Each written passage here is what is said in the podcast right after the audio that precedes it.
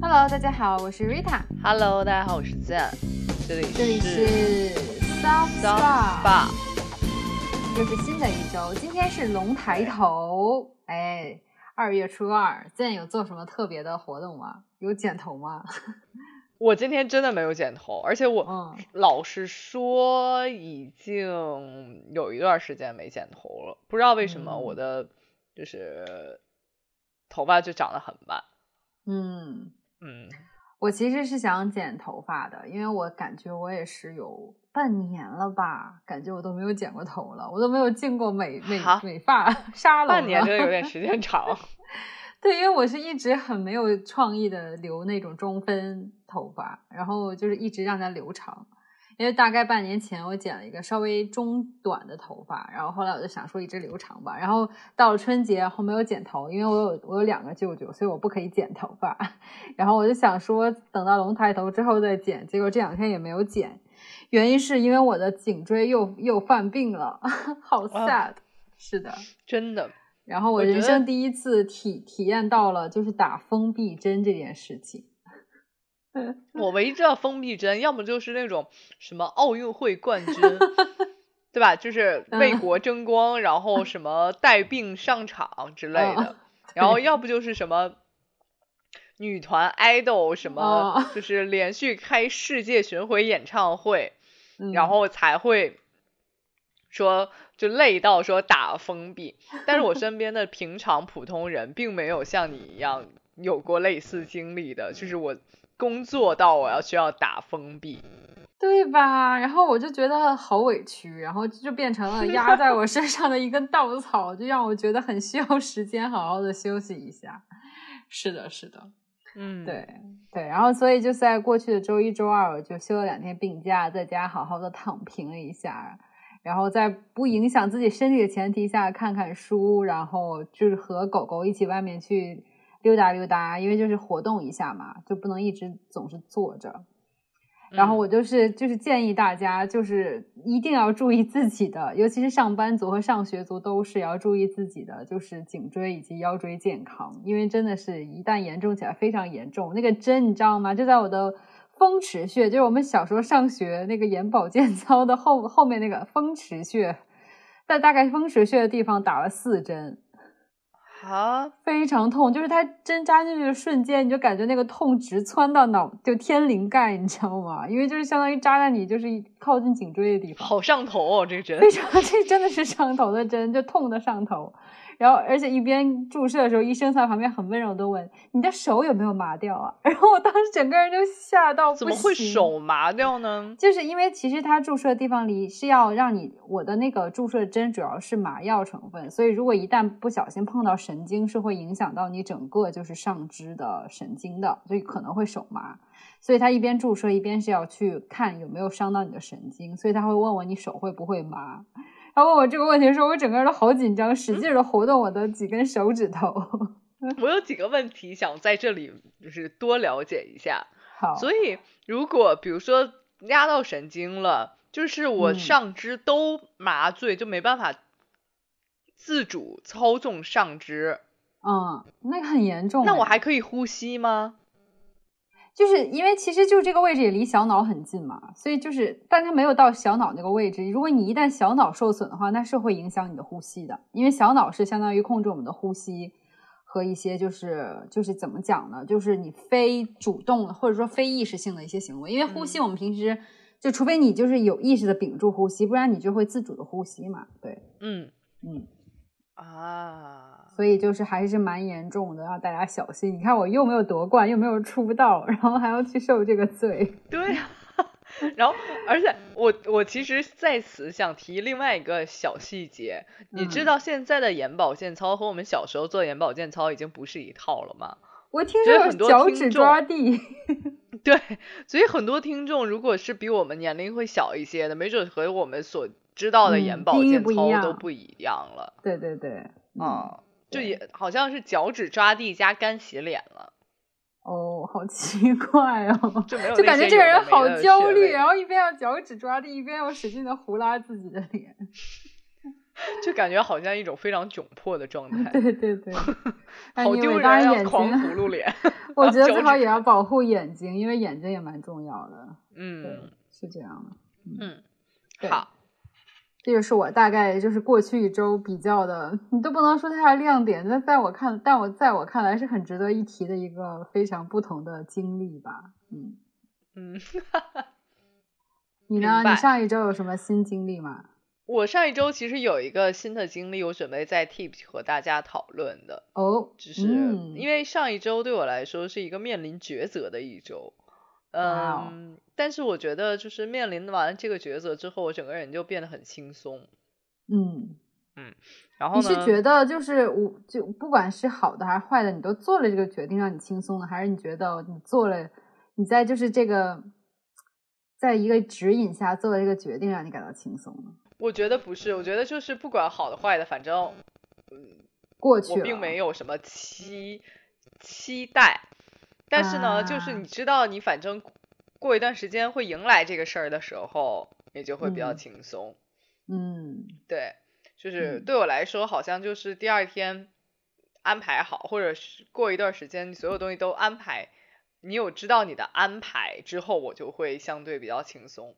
就好像我们上一上一期谈到的那个旅行一样，就是如果是后面的安排你不知道，我就会比较焦虑。嗯嗯，就是你是比较希望有计划性的，然后就是如果是对未知很，就是如果未就充满了未知的话，就会比较恐惧。哎，我就是这样的一个人。嗯，好，那一会儿当我们讲到 tip 的时候来分享一下，我们来先讲一下 money going 吧。好。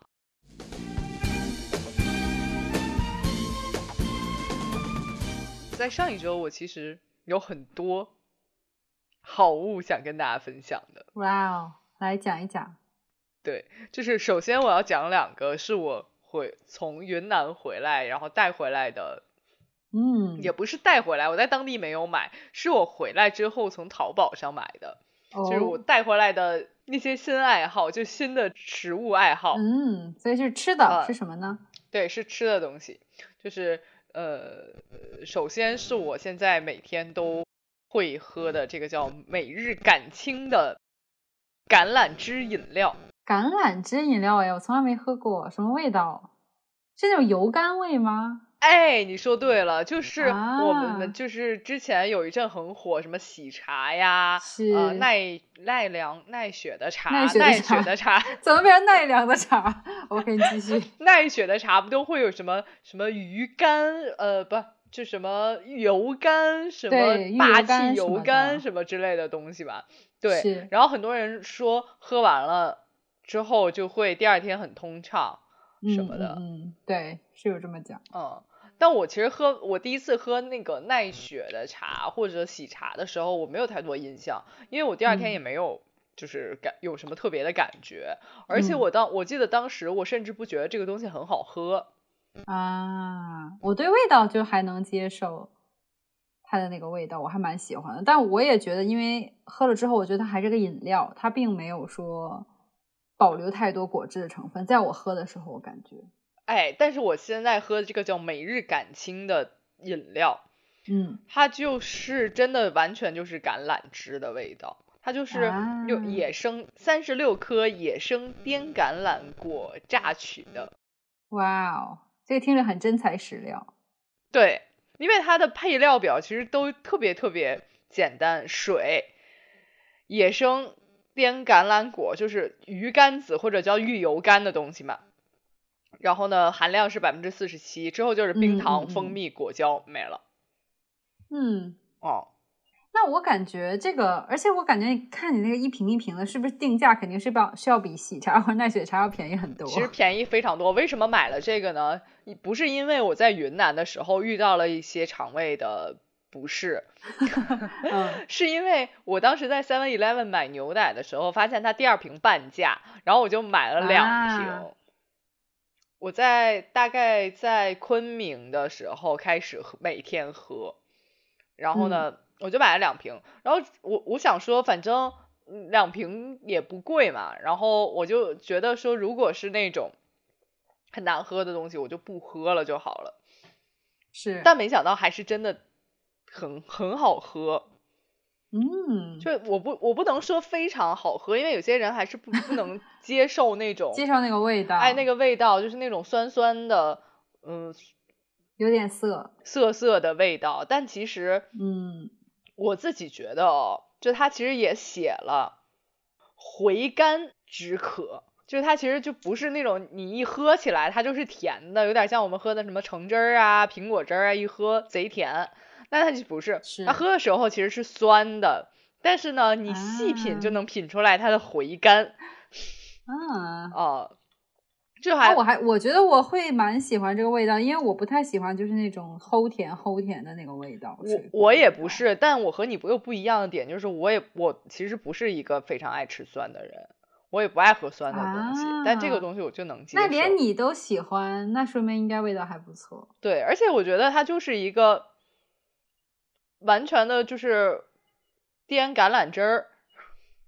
嗯嗯嗯嗯，对，而且很很适合，就是怎么讲？我其实喝的时候会觉得说，喝完这个我第二天确实还蛮通畅的。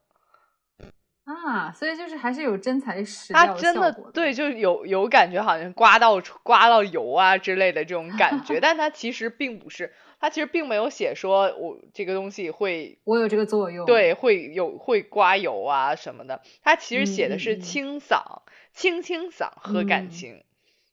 嗯情，嗯，所以它回本来实在说，它其实对它本来的作用是这方它。本来的作用，我觉得就是什么清嗓啊，什么就是这种啊感觉的，因为它本来就不是那么腻嘛。嗯对，嗯但是嗯但是就是因为我自己看到它又叫什么油甘，所以我在嗯喜茶和奈良的奈雪的茶的教育消费者教育过后，我才知道有这个、这嗯个这个功效对，不然我可能会觉得它是把我喝坏了，或者说这个这个可能第二瓶嗯半价就是为了坏了，所以才第二瓶半价的。嗯。OK OK，那但就是买下来的话，大概单价一瓶要多少钱呢？嗯，其实我在云南买和我在网上买差不多的价钱，就大概一瓶是五六块钱，OK，那肯定还是比就是奈雪的茶、喜茶嗯便宜很多要便宜很多，而且、嗯而且它嗯比奈雪的茶会。这样不，它会浓非常多，不知道你能不能看到，它是其实嗯。是就这种很哦。稠的这种、这种感觉的，质地的，嗯对，嗯它不是像那种很清爽的那种，它就浓度很高，OK，嗯，好，那我觉得还，我现在是很感兴趣了，我打算上网去看一看你这个果汁。我下次去去你家可以帮你带一瓶，请你好呀好呀请你喝，就是真的还蛮有趣的。就是后来我真的是买了纯买了一箱放在家里喝，哇，哦那你真的好喜欢哦。我真的最近真的是是我最爱的饮料。嗯，那你有回比如说北京或者在其他城市 Seven Eleven 有看到同样的果汁吗？还是说只能在网上看到了？嗯，其实这种包装的嗯，就是我只有我在云南看到了，这种瓶装上面就是就是就很大的字的这种包装。嗯嗯，我嗯基本上嗯只在云南看见。然后有一次，我记得我当时在昆明坐地铁，嗯 呃，因为我去了花卉花卉市场，花卉市场旁边就一地铁，就很很方便。然后，然后分嗯明地铁上都是、都是这个这种包装，就是车厢，他们做很大的所以在广告，当地看来是比就是大企。业在当地。OK OK，了解。对嗯，然后呢，好的好的其实在这北京的 Seven Eleven 我也看到另外一种，其实应该也是同家公司，但是不一样，就是他们用玻璃瓶做的。啊，那定价是不是就高了？我觉得定价 肯定是高了，然后我也没喝没有，嗯我记得我是没喝过，OK，嗯，但是我就是我觉得瓶装的就蛮好对我个人还是推荐瓶装的，因为瓶装的貌似比那个玻璃瓶装，就是塑胶瓶装的比玻璃瓶装的可能好像还少一点嗯，哦。就是含就是含的那种净含量要对，我觉得净含量少一些，就是比较好说，你就是喝完了就走，因为它也不算是什么饮料啊或者怎么样，你就是没有必要说一直拿着它用来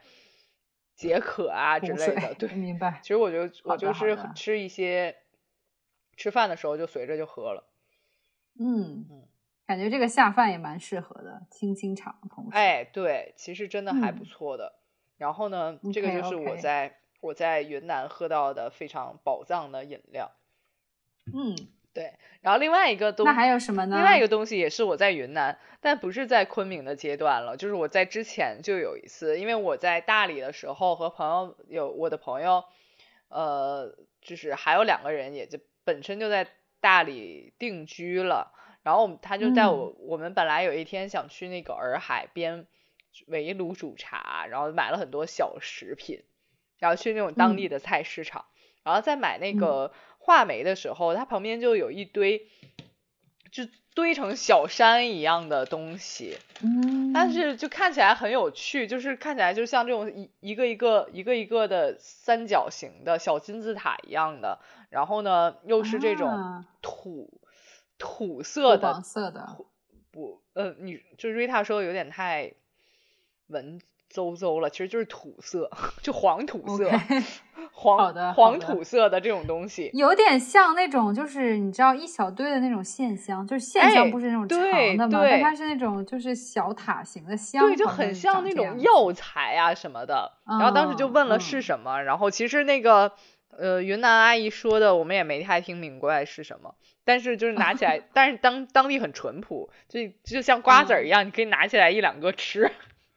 OK 就试吃了，对，然后就试吃了，就觉得很有趣，就很它其实就是陈皮，然后它叫啊八仙果嗯啊，我好像吃过这个，啊，但长不是长这样子的，我觉得还蛮神奇的。嗯，他已经在吃了这个人，然后呢，就是我吃完了就会觉得说，你的嗓子真的很舒服。啊，所以就是也是清咽利肝。我不知道它有没有利肝的作用啊，但它真的 就是一个清咽宝藏。嗯，嗯，因为它吃完了，就会让你的咽喉处有一种凉凉的感觉，但又不是薄荷啊糖，嗯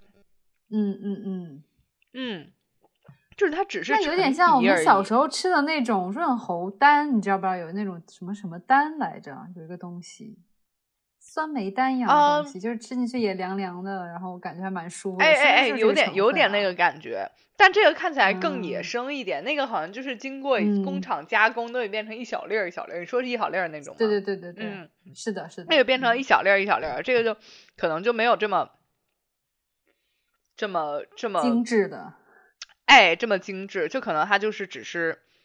搞一个那种。但其实我后来看，就是原生态原材料。它其实不是完全产自于云南，它其实更好像是一种广东来的小零食。哦，天哪，为什么那但是因为云南本身就有很多这种，因为云南本身就很有有很多这种水果啊什么的，是，所以它嗯其实做成做成陈皮，我觉得后来也是 make sense 的。嗯嗯嗯嗯，OK，嗯而且它加了，就是它为什么叫八仙果，是后来我在淘宝买的时候才发现，就我原来一直以为，买得到的淘宝。对你淘宝就只点八仙果就行。我原来一直以为嗯就是陈皮，就是什么橘，我我原来以为是橘子给它晒干了，然后反正就不知道怎么着就就搞切成这种一小啊块一小块。其实不是哦，只有就好像是只有外面那颗陈皮不就橘子嘛，只有外面那个橘子皮是、是橘子皮，然后里面好像不只是橘子，就它只有这一块啊皮是橘子皮，然后里面其实不是。嗯，就里面其实还很多，比如哦像什么薄荷啊、柚子啊，然后啊橘子、甘草，然后什么金，嗯就是什么蜂蜜裹在一起，然后然后在外面弄成陈皮，然后给它好像就发酵了还是怎么样，然后切出一小块一小块啊的，哦，原来如此。所以它才叫八仙果。它不是就是觉得好像就是因为长得像一种线香，所以大家就把它和神话故事联系到一起，并不是。OK OK，我感觉嗯你这次说的这两件东西对我来说都很长草，我觉得我会就是下播之后就立刻去下单买。对，我就非常嗯非常推荐哪些人去买这种八仙果呢？第一就是说话说太多的人，嗯而你的咽喉很不适了，让你老咳嗽。有一些嗯人其实得了新冠之后也是会有这样，就是咽喉会经常不适，然后老咳嗽。所以我觉得你，试一试这个是的，，是的，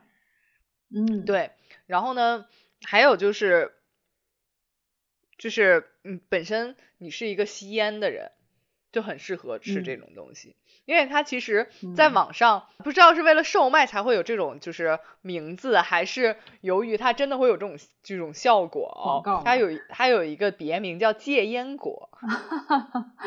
原来如此。那也可能是有些人吃了这个就跟嚼槟榔一样，然后就不会再哎，或者其他嚼那种戒烟口香糖一样。嗯嗯嗯，了解。嗯，就一直嚼，可能也可以，因为它我听不清你在说什么，你先吃完了再说。那对不起，我八仙果是由于我那个密封不当，它有一点干了，所以我得使劲嚼。但其实嗯八仙果买到大家不用那么使劲嚼，它其实是一种，听不清你在说什么。它其实是软软的，OK，好的，只不过我的现在已经硬了，所以我就使劲嚼来着。好的。然后？呢，对，所以其实吸烟的人也蛮适合，即使你不用来戒烟，因为它嗯让你的咽喉凉凉的很舒服。嗯，嗯了解了解。嗯，好。它同时可以泡水，但我从来没泡过。啊，我觉得想我想象一下，应该会好喝哎，就是那种陈皮凉茶的感觉。它那个材嗯料听起来就很像凉茶会有的甘嗯草啊什么的。就如果你是那种泡水型的，我觉得很，但我这种就是很喜欢用来嚼。嗯嗯嗯，嗯，了解。是的，所以这两个其实就是我在从云南回来之后的发现的宝藏真的很宝藏，食品。给你嗯打五颗星。嗯，嗯呐，然后同时，哦，同时我在上一周又有一个大的花费，就是我买了一个新镜头。哦，但这个你就不用呕了，因为你本身也知道，因为是是我帮他买的。对，这是我，这是我用了瑞塔的八八 VIP，是的，因为我其实不记得它有八八 VIP，但是我为什么想到说它应该会有呢？因为它是会员富人，就是我是那种很无脑的，就是觉得会用到的会员，我就会先买下来的那一种。但是对但事实上，VV 八八 VIP 是不是很值？大声说出来。那事实上，八八 VIP 给我省了不止八十八块。当然，对我买这个镜头，大概 V 八 VIP 会帮我省两百多块。对呀、嗯嗯，嗯，是的的。是的然后我我第一次觉得八八 VIP 这么厉害，尊贵的八八 VIP 会员们向你们致敬 真很有眼光。是的，对对，然后这个镜头其实也是为了配我的新相机。嗯我原本其实是在想买一个二手的，像之前一样，就买一个闲鱼的。嗯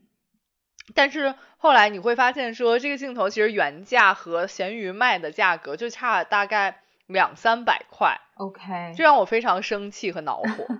嗯对，如果你其实你用八八 VIP 帮我买了之后，其实这差不了，根本就差不了二百块。嗯嗯嗯，嗯，是因为这个镜头是比较稀罕，或者说比较新的吗？新品吗？这镜头其实算是比较新品的，然后有一哦阵儿其实是缺货的。了解，嗯对的，然后呢，就是很多其实也算是一个性价比非常高的镜头。嗯嗯，所以。我我当然自己希望说用这个镜头能拍出更好看的照片来，嗯，那我们期待一嗯下。等回头有好的照片，我们也在我们的 show notes 里面放出来，好不好？嗯，可以。如果如果 如果如果我呃我们如果互相都都觉得说还满意，对，然后就可以放一下。但是呢，我除了就是因为推荐镜头其实并没有什么太大作用对于大家来说，但是我在此非常推荐八八 VIP，怎么回事 请你请你多说一下八八 VIP 的好处。好，好，好，那我就讲说我为什么买八八 VIP，因为其实我记得我当时买的原因是我在一个直播间里面，然后那个直播间就说，如果你有八八 VIP，它就会更便宜。哦，对，然后好像是戴森的吸尘器还是什么，就也是嗯大件，因为其实哦八八 VIP 用在大件上就更明显是一点的就像刚才健是讲的对。是的，然后后来我想说，OK，那既然它只有八十八块钱，然后我会省的是要比八十八块钱要多的话，那 OK，我买一下。而且当时我点进去看，它除了就是你在很多就是八八 VIP 合作的店铺，which is 非常的多，其实很多了，嗯，就很多的天猫店铺是会有，然后另外一些就是只要是有品牌的很多店，就是你可你可能会看到八八 VIP 的标，其实还真的是蛮多的，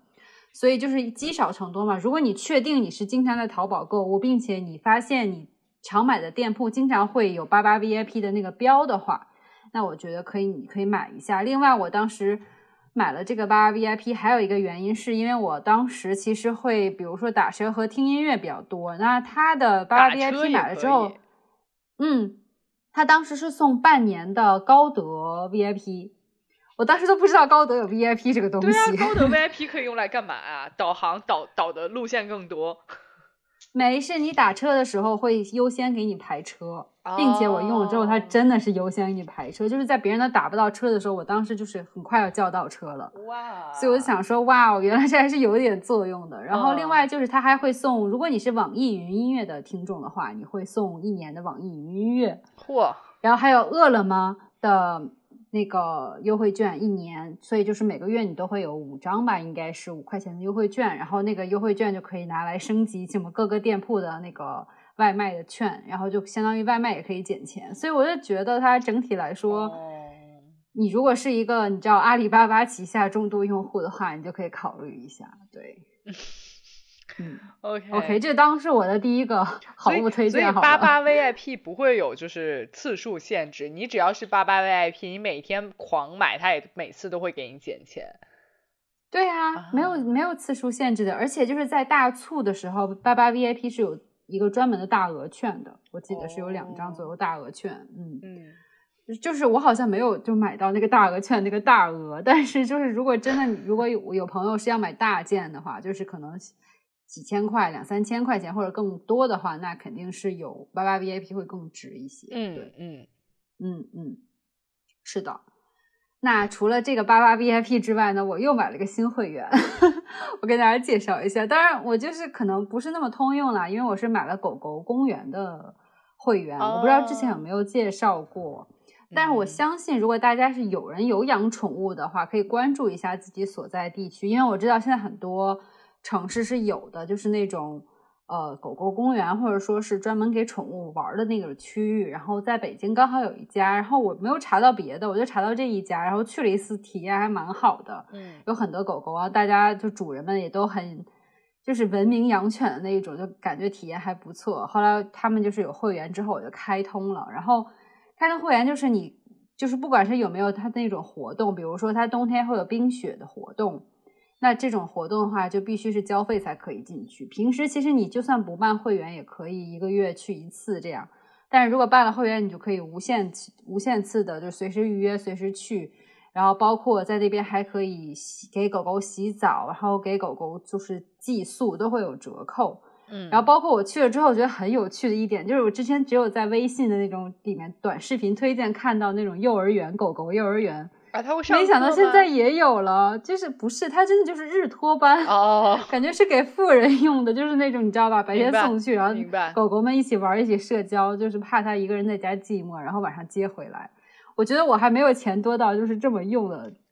程度了，但是我觉得就是有这种服务起码是好的，对吧？说明我们整个这个宠物产业也好，或者说这爱宠人士应该是蛮多的，不然也应该做不了这个服务吧？明白。嗯嗯，对，哎，但我想请问，就是因为我我我我我的狗，我大概率不太会给它放在日托或者把它放进公园，因为它好像有点，嗯，就是倚老卖老，就是所以就是 性格不太好。但是就是我想问，那里边的狗狗它们不会打架吗？即使没有像我的狗这种性格不好的狗，它们也不会打架吗？因为互相也不太熟啊。是我去的时候，其实，呃。没有看到有狗打架打到打伤了的地步，但是确实会有一些狗狗，比如说攻击性比较强，或者说就就会冲你的狗狗叫啊什么的。但基本上主人是会看情况拉开的，就如果确实很不适合的话，就会拿拿开，然后走到别的地方去跟别的狗狗试着社交。但是都然后还有还是不牵？嗯，是这样，大部分小型犬。的主人是不牵的，然后如果有养大型犬的，他们就我看到的主人都很自觉的牵了起来。因为当时我去的时候，真的有一个有一条马犬，就是当警犬的那种，非常大，很酷。但是那个主人可能自己有一些担忧，会给大家造成恐慌啊，或者说是狗狗本身会有一些行为问题啊，它就一直牵着，然后就没有是放开的这种。但是其他狗狗，我相信主人都是有那种自觉的，比如说，比如说，你看你就会说，哎，那我家狗狗会不会有行为问题？那我就不带它去了。然后，但是其他狗狗带去的基本上都没有什么行为问题。嗯，明白。对。对对对，是的，所以大家也可以关注一下，如果你家是有养宠物的话，看看有没有这种社区或者说就是公共的服务这种。嗯嗯嗯。然后呢，我的本月推荐其实也是吃的，但是感觉跟 Zen 的比起来，就是非常就稍逊一筹吧。就是第一呢，就是我也想推荐一个云南好物，但是我就很没有去，但是我就是很喜欢吃鲜花饼的一个人。啊！然后我最近就鲜花饼的人，我其实就偶尔会忽然想吃。make sense，所以在你看，在你这里好像 make sense。然后我又喜欢吃鲜花饼，又喜欢吃云腿饼，就是这两个我喜欢混着吃，就一个甜一个咸嘛。嗯。然后于是乎，最近我就又买了，就是应该叫嘉华吧，就是很有名的那个连锁，对。然后就是买了一个礼盒，然后他们家最近出了一款新的叫桂花栗子饼，其实应该也不是新的了，就是他们家也出了一阵了。然后那个真的好好吃，是不是？哦，哦，因为他们在云南很多店，对，然后很多火车站、机场的人。对，说实话，我觉得大可不必排队。吃到鲜花，呃，就是纯正的鲜花饼哦。哦，真的，因为大家都在排队，然后就抢抢光光。但是，但是，但是我怎么讲？我是可以理解说这个东西，但我不能理解的是，有居然有一个北方人，就是还专门买鲜花饼礼盒回来吃。我真的会，而且你知道吗？我是大概啊，二零年还是二一年去云南旅游过一次，然后当时我是去的和顺古镇。嗯，然后当时这个古镇里有自己做，就是家庭工坊那种鲜花饼的和云腿饼的，然后做的很大。我还加了人家微信，然后之后过年过节我还会从大家买东西。你觉得就是所以品味蛮 独特的，是的，嗯。然后除了这个呢，就是椰子。我最近可能是因为看那个《快乐再出发》，他们去云南了，然后我就看他们手不手砍椰子，然后刚好家里也有，就是来了新鲜的椰子，然后我就试着跟小红书上学的开椰法，就是拿菜刀刀背砍椰子突出的那个，因为椰子不是两端嘛？一端是比较尖锥体的，另一端是稍微平的。对，所以它其实你就是你是砍尖尖的那一头，你是先把。对，把尖的那头的那个表面的椰皮先简单削掉之后，你拿刀背其实左右砍一砍，它其实就会自己开打开的，因为它内层的壳是没有那么的结实的。然后一砍呢，其实就开了。然后我就这两天一直在沉迷喝椰子，或者就是喝两口之后，把那个意式咖啡打到那个椰子里面，直接就做成了生椰美式，然后觉得很好喝。但是我实在是，就是我非常刚才还在说，我非常希望能够亲眼见到 Rita 手砍椰子，呃，菜刀砍椰 因为我觉得这真的就是，虽然你是可以做出这件事儿的，嗯，我也觉得说我都可以想象到画面，但是我仍然觉得说用菜刀砍蛮蛮灵的。因为大家不是都会用那个开椰器嘛，有那种，我觉得开椰器不好用，拿锤子敲的，我觉得都不好用，都没有菜刀砍 这种方式来的方便，而且你就不用那些奇奇怪怪的器具了，对对对，明白。嗯，然后在我们讲 tip 之前，我最后再推荐一个，就是如果你是经常吃烤肉啊，或者是自己煎牛排啊、鸡排啊这种的。我推荐你试一下，你在淘宝上搜俄罗斯辣酱 啊，俄罗斯辣酱，对，就是 Rita 喜爱到什么程度呢？他因为他给我买了镜头，所以他家他知道我家具体地址。然后有一天他又跟我说我爱上了俄罗斯辣酱，我说是吧？快推给我吧。然后他说你就等着吧。然后直接买了两瓶，早上我就收到了两瓶俄罗斯辣酱。但是味道是不是还可以？就味道是我就是怎么讲呢？如如果是让我说的话，我觉得嗯会比较在意料之外，因为我大家说嗯俄罗斯辣酱，就总想要说那战斗的民族的辣酱应该就是 战斗的辣，对，对吧？就我嗯我的我就其实我中午吃饭的时候，因为没有肉什么的，我就是挤了一点点在我的饭上，然后我就想着嗯说只吃一点的话，应该也不至于到喷火的程度。嗯，它就是有一点让我意料之外的，很像越南口味，就是就是甜甜辣辣是，哦，就是它的口味很妙。就是我是刚好上一周跟同事一起去了一个俄罗斯餐厅，嗯然后呢，当时就全场吃了很多东西，结果我最喜欢的是辣酱，是因为我们当时点了一个烤肉，然后蘸了那个酱，我当时觉得啊好香，因为它是里面很神奇，是有番茄的，番茄、大蒜，然后还有辣椒，然后以及好像还是有一些其他秘制的调料，所以它的口感非常有层次，然后我觉得是亚洲人完完全全可以接受的口味，对并且没有四川什么辣酱那么辣，对，也没有那么油，所以我觉得还蛮蛮爽口的。嗯对，可以推荐给喜又想吃辣又吃不吃不太了辣的人，对，就多尝试一种口味吧。对，嗯，我觉得尤其是那种比较喜欢东南亚口感的，我觉得会非常适啊合，是，就是很能接受俄罗斯辣酱那种。嗯对。嗯但如果你想吃那种四川的油油辣辣的话，就不太建议大家吃买俄罗斯辣嗯酱，因为真的不会像你们想要那种喷火式的辣。对，就当是一种清爽的辣酱吧。嗯，哎，就是我觉得很适合什么场景呢？就瑞塔刚刚说的是烤肉，但我从来没没有，就是我可能晚上等一会儿录完节目可能会做一个尝一尝，嗯把它当成烤肉嗯酱。但我同时又觉得它很适合放在那种，比如你今天吃的是一只清汤面，但同时又想要一点点辣，嗯，然后或者是那嗯种放在越南河粉里，哎，对，哎，可以，然后或者是蘸那种嗯越南就是春卷啊之类的东西，嗯。对对对，嗯可以的。对对对，嗯，好，是的。OK，那就讲到我们的 tips 吧。好，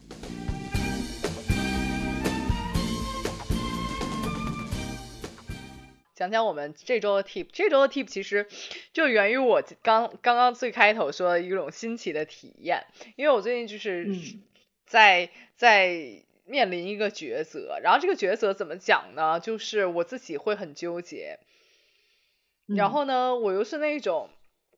自己纠结起来就不太会说，我一定要下下一个决定。其实这其实是我一个比较大的问题，就没有那么果断的一定要马上就会想到一个决定的。然后嗯我其实就因为很撒份儿在这里面，但同时呢。就是很好笑的，就是我在云南，也是我在云南的时候，就一就是一个很机缘巧合的情况下，认识了一个星盘疗愈师嗯啊。然后我其实，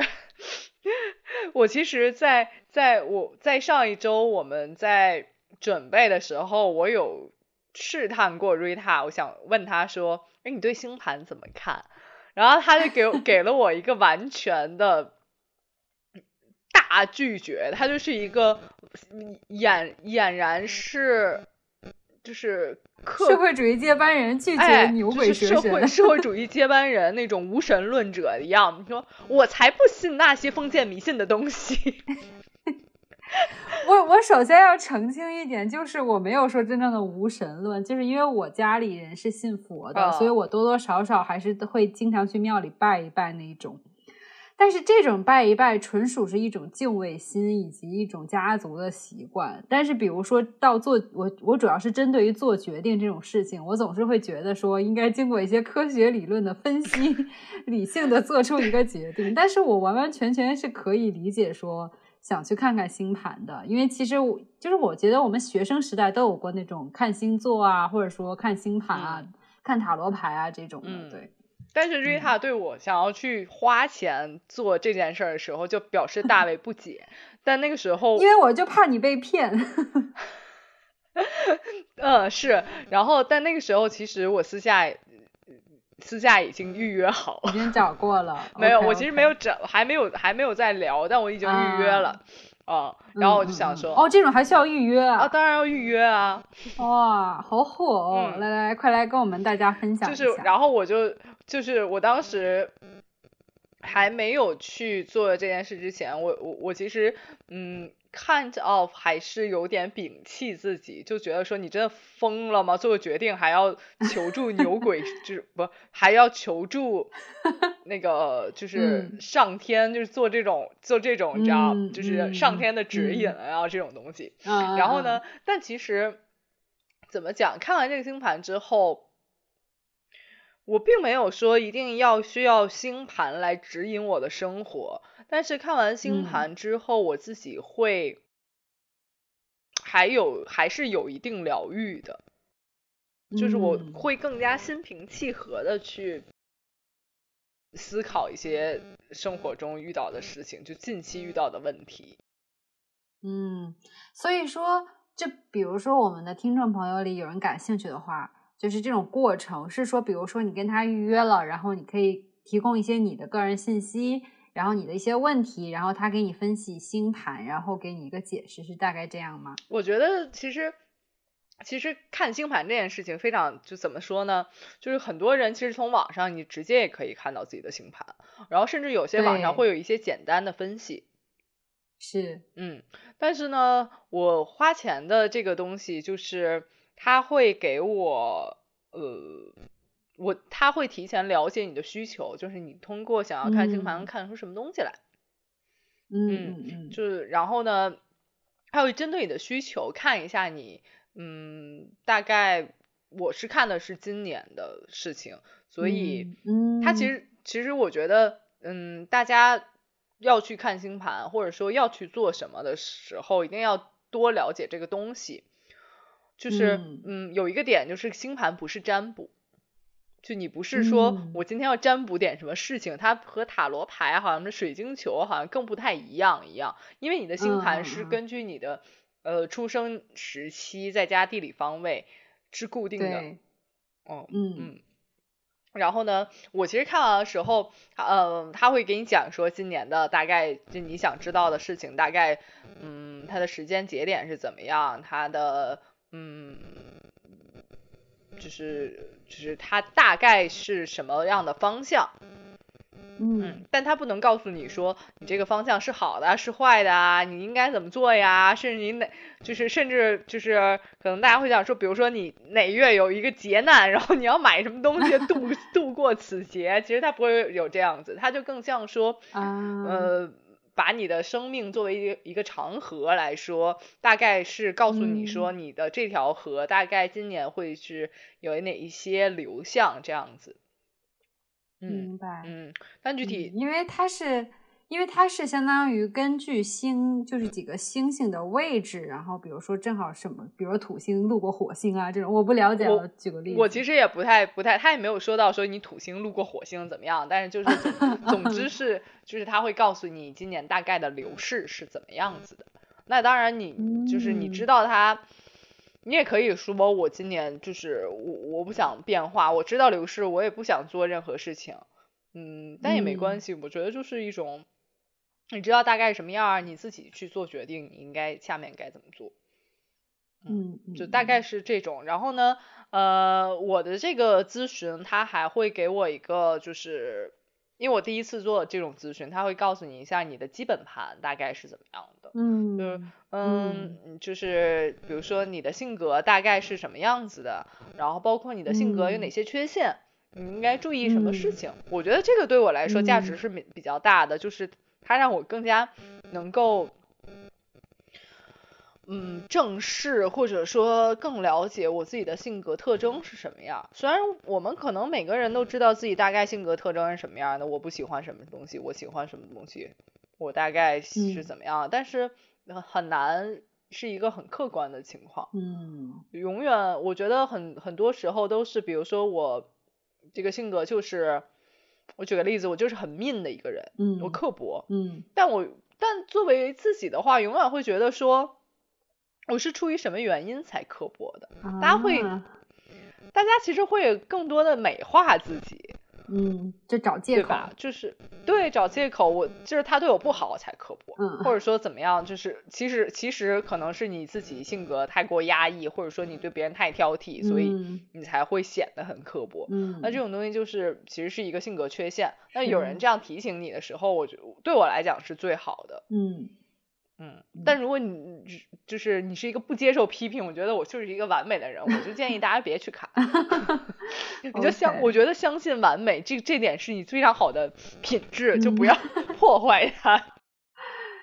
但是呢，就至于我这我这种就是很爱从客观分析解决问题的人来讲，我就是很喜很很 appreciate 大家，就是他会告诉我你的性格有哪些缺陷，你应该注意什么。嗯嗯，因为我觉得发现问题才能解决问题嘛，嗯，对吧？嗯嗯嗯。所以在你看来，他说的东西还都是准的。我我觉得不能算说他是不是准，因为这种东西就是。嗯，因为有一些有一些点，或者说有一些，嗯，你的性格，他其实虽然是觉得说好像从星盘上你的性格应该是这样，但随着你的呃，比如说你的原生家庭、你的成长环境，或者说哪怕你的察觉，你看看自己你自自我成长里面已经把你的这个缺陷，嗯，recover 掉了，嗯，我已经吸收了，我已经改了，嗯。或者说，我我我即使是这样性格的人，我已经完全注意到这件事情了。嗯，那你其实他即使说出来，你也会觉得说不准，对对吧？对，嗯嗯，有一些即使人家即使对方说了，然后你也会有一些就会觉得说我也没碰上这样的事情，或者说我觉得我不是这样，那你也会觉得说不准。我觉得这种事情就是，至于我，我不觉得说他一定要完全准。嗯。哦，他对你的意义更多在于什么呢？他对我的意义更多在于说，他指出了一些我自己可能没有注意到的问题。嗯嗯嗯，我觉得这个对我来说是最最最重要的。如果这个问题就是或者说我可能会有一些察觉，但我并不能非常嗯。exactly 的指出说这个是我需要做哪些事情，或者说我需要我是出于什么什么样的目的说有这样的情况，嗯，的我我觉得这个对我来说是比较有价值的。嗯，哎，那有有没有想过说，就是比如说对于自己一些就是整个人的一些性格啊什么的，或者说比如说去看心理医生这种，你有想过吗？嗯，其实我从我之前是不太。就是至少是在非常长的一段时时间里面，我没有想过要去找心理医生，因为我其实看星盘也这件事儿也不是出于说我对整个人生或者说我对自我成长这件事儿很 confuse 了，我不知道怎么办了，我我走入一个死胡同。里了，没办法了，我才 借助于说这种外力来让我自己怎么样，我其实没有，但是，嗯。我也，我也，但是我其实也不建议有这种情况的人求助于说，我看星盘，我算个塔罗，我算个算个什么命，什么啊，我我我我就是买一个什么法器，我都觉得说 这种东西，就如果你已经走到说我有一些心理障碍了，我不知道怎么办了，这个时候我觉得看心理医生比这些都有意义的多。看星盘只是说你有一个，你现在是一个在一个状态里面，然后你觉得我的自己的觉察没有到非常深刻的程度里，我我自己看一看，或者说我就是想要更了解，让一个对更了解自己。我觉得这种这种情况下，你就是花一些钱去看一看，也不也不要抱着一种说完全。相信我要用星盘指引我的人生，我觉得那就大可不必了，因为就是自己，因为我我在看星盘前或者看星盘后，呃，我都执着的相信自己才是自己的救世主啊，嗯嗯，就我觉得并不需要说我我一定要用什么东西来指引我的人生，我我只是说用一种更。嗯，从来没有没有体验过的方式来了收集到更多的信息吧。嗯，了解。嗯，我觉得作为一个体验的话，我觉得还蛮有趣的。就是我可能比见的那种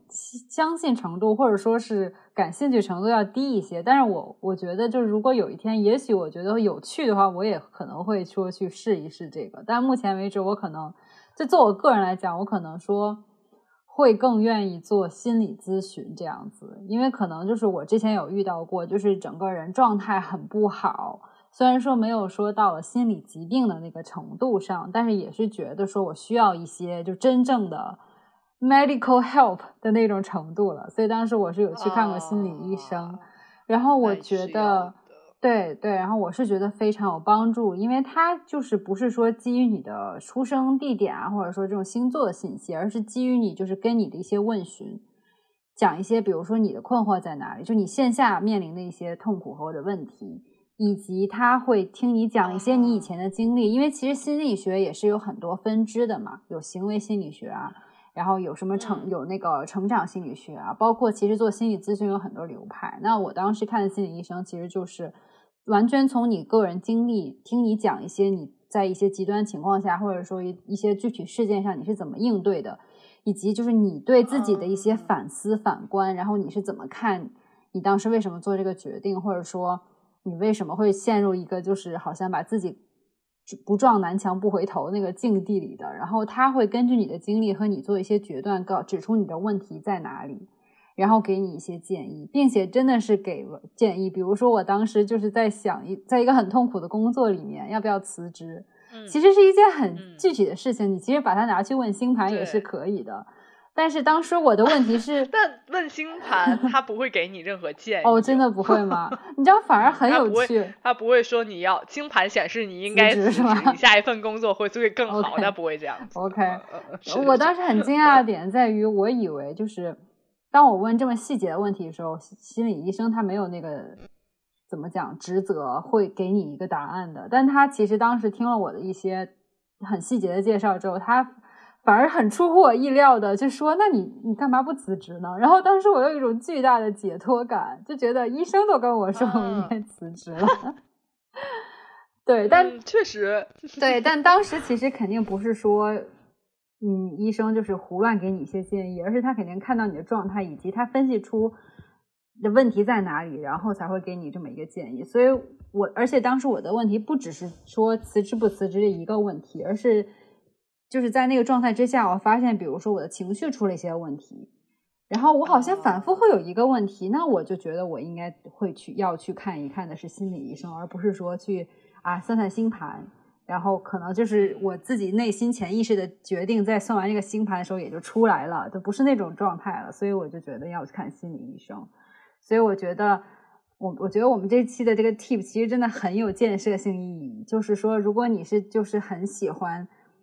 在做一些决定的时候有一些外力帮助的话，就是你可以去借助一些外面的作用，不管是说求神拜佛啊，或者说是就这种星盘啊、塔罗牌。但是，如果你是真的发现自己是处于长期的一种困扰状态，并且像朕讲的说，你需要一些就是真的人生分析和一些个人反思的话，就是即使你没有说我说哎，我好像抑郁了，我焦虑了，我觉得也可以看看心理医生，因为他会相当于分析你整个人生，你为什么就比如说会经常做一些错误决定，或你为什么会经常就是好像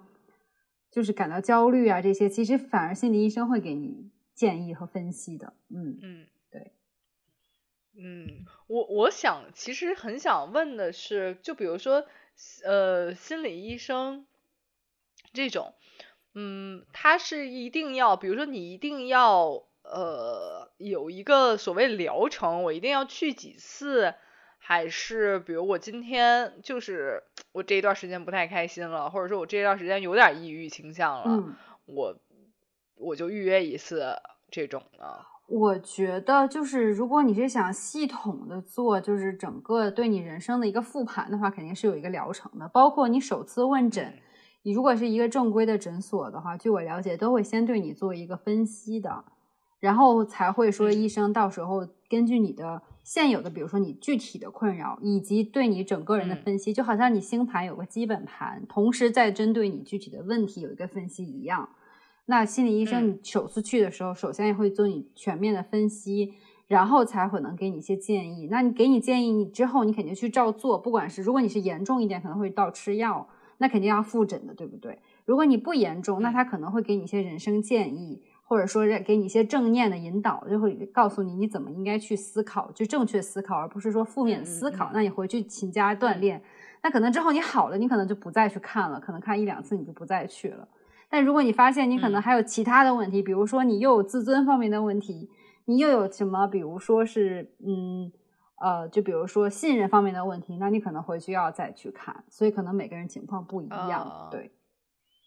那嗯，因为我知道，因为我们其实看美剧也可以能看出来，很多其实在国外已经发展很成熟的心理医生就或者心理咨询的产业，就是很多人其实我并没有什么病，嗯，我也不觉得我最近不开心，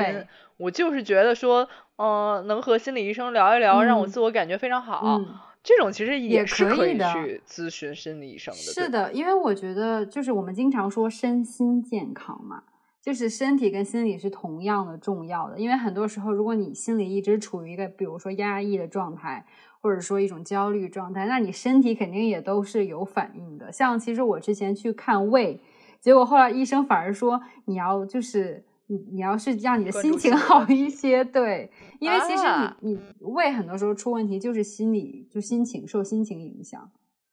对，所以其实就是都是互相连接的，所以我觉得像像我当时其实也真的说没有说严重到影响生活的那种心理问题，但是我嗯。当时就觉得说，如果去找医生谈一谈，那我可能会更更开心一点，或者说更知道自己为什么会是我当时的那种状态，有一个答案吧。嗯。所以我觉得，就即使你没有任何心理问题，以及你没有任何烦恼，你也可以去聊一聊，或者人家就会告诉你，你真的是个成长，一直以来都没有受过任何伤害，身真心一百心倍儿棒分的人那你不是也很开心吗？对，